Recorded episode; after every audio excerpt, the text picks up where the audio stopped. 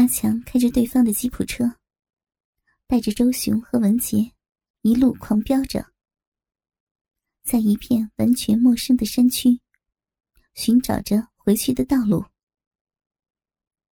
周雄忙碌的打着电话，询问着各种情况，而此时的文杰更是经过这一夜的折腾，身心俱疲，但是又不得不提高着警惕。应付随时出现的变化。喂，是我。周雄拨通了第一个电话。对，是的，韩云兄弟两个。对，什么？好，等我五分钟。对。周雄讲着电话，突然暴怒起来，但是又迅速的回归冷静。文杰正在疑惑，电话那头究竟说了什么。周雄拍了拍身边开车的阿强：“阿强，韩云和韩潇分别带了两批人去了公司和我的别墅，应该是我们当中有人说出了他们想要的消息。”周雄说着，文杰大概明白了，他们当时审问周雄时。突然离开的原因了，应该是阿翔。阿强回答着：“除了我们和他，没人知道那份授权书就在您自己的别墅卧室里。”卧室。文杰心里一惊，相信那份授权书就是周雄和幕后高官勾结的直接证据，不由得暗喜。这次调查又有了进一步的结果。周雄显然对阿强这样当着文琪的面透露出关键的关系有些不满，但是考虑到文杰刚刚才牺牲了自己的清白，就自己出去，暗自确信应该没有问题。怎么说？阿翔是被韩云他们干掉的，不是警察。周雄口中又说出了一句令文杰稍许安慰的信息：“这样，阿强，马上带黑狗他们那帮兄弟，带上城北仓库里刚到的那批武器，和阿麦他们分两路，里应外合，给我把韩云他们那伙人干掉。”周雄思考了一小会儿，开始下达命令：“明白，老板，韩云那几个。”很好对付。阿强说着，一边开车，一边拨通了手机，开始安排一切。王燕儿。周雄突然叫了文杰的假名，文杰的神经一下子再次紧绷起来。你去证实一下，这次埋伏是不是你表哥阿勇安排的？如果是，你解决他。听罢这句话，文杰百般滋味一下冲进了大脑。周雄让自己和阿强分别去处理这两个事情，说明已经把自己当成了他的左膀右臂。这是自己过去一切辛苦、一切牺牲所换来的前所未有的突破。这是最乐观的一面。其实，他开始这次卧底任务之后，已经连续杀了庞世元以及韩云手下的两个小喽啰。这是他这辈子从没有干过的事情。而这次，他又要被迫杀人。更加难以接受的是，对象是张勇。他实在是经历了太多太多。原本这辈子都不会去想的事，文杰早已学会去克服心理斗争，面对一切一切必须要完成的事实。只是思考了一小会儿，便拿起从小辫子身上搜出的手机，翻起了电话本和短信。周雄看到这一幕，暗暗点头。心中赞叹这个小姑娘，不仅有姿色，而且有勇有谋。果然，文杰从通话记录中翻到了张勇的电话号码。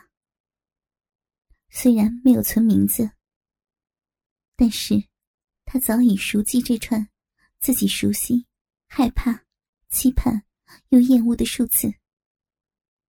通话时间正是昨天自己中埋伏之前不久。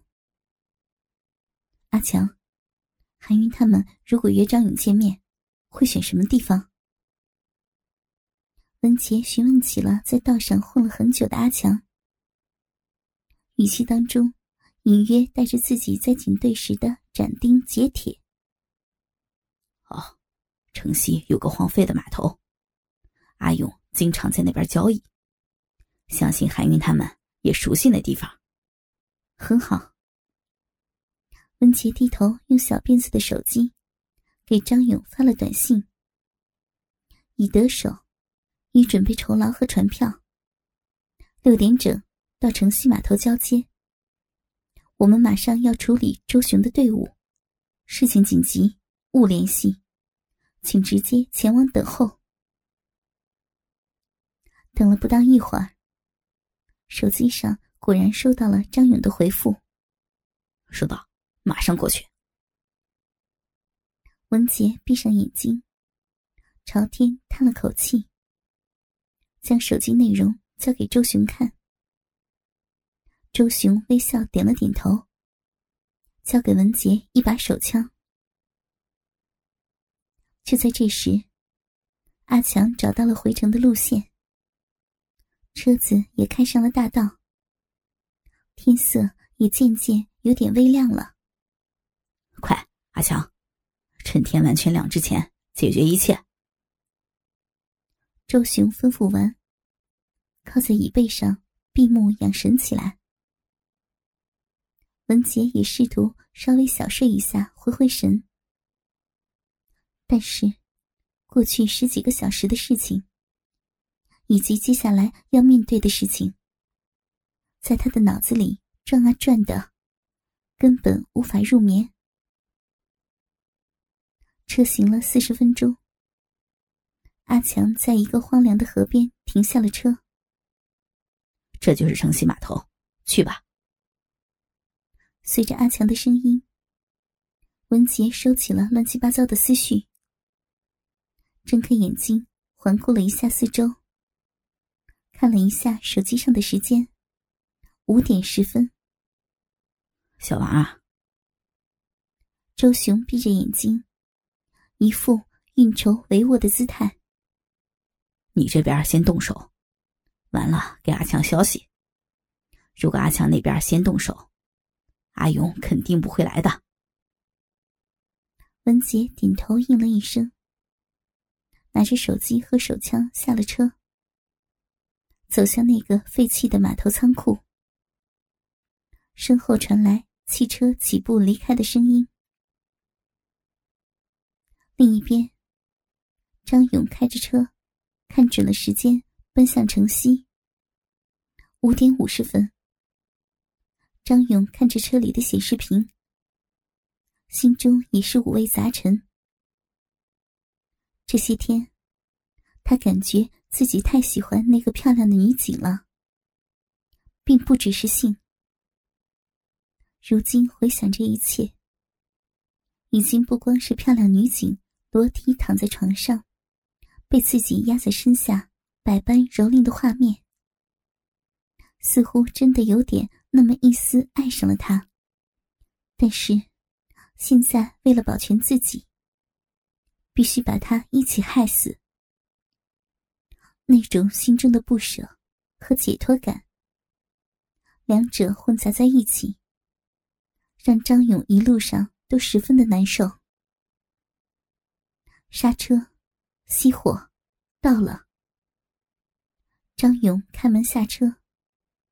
来到自己熟悉的城西码头，漫步走进了空空荡荡的废弃仓库。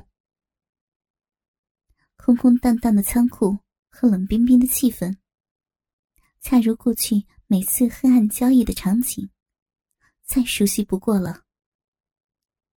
但是这次，张勇似乎有那么一丝不安的感觉，他也说不出从何而来。阿九，张勇站在仓库的中央，大喊着小辫子的名号。只收到自己一层又一层的回声，一边拿出手机，拨通了小辫子的号码。叮铃铃，叮铃铃。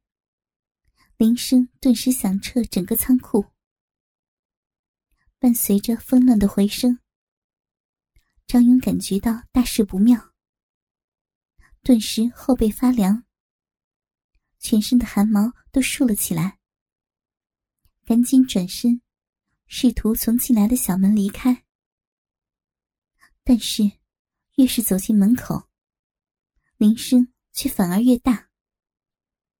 一个熟悉的身影，一手拿着正在铃声大作的手机，一手拿着一把手枪，出现在了门口。由于心中的仇恨，再加上一个昼夜的疲劳，让文杰的双眼泛红，头发凌乱，看起来似乎更具杀气。你，张勇刚想开口。就发现，那个黑洞洞的枪口已经指着自己，他不由自主的跪倒在了地上。别，别杀我！我我真的很喜欢你，我是逼不得已的。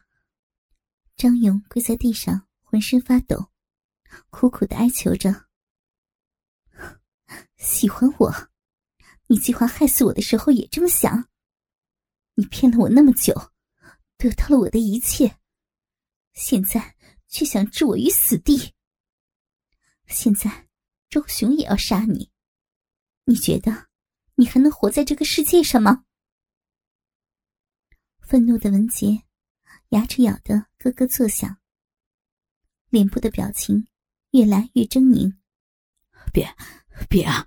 你答应过我，帮我找到我弟弟，别杀我，求求你啊！张勇试图打感情牌，来寻找一线生机。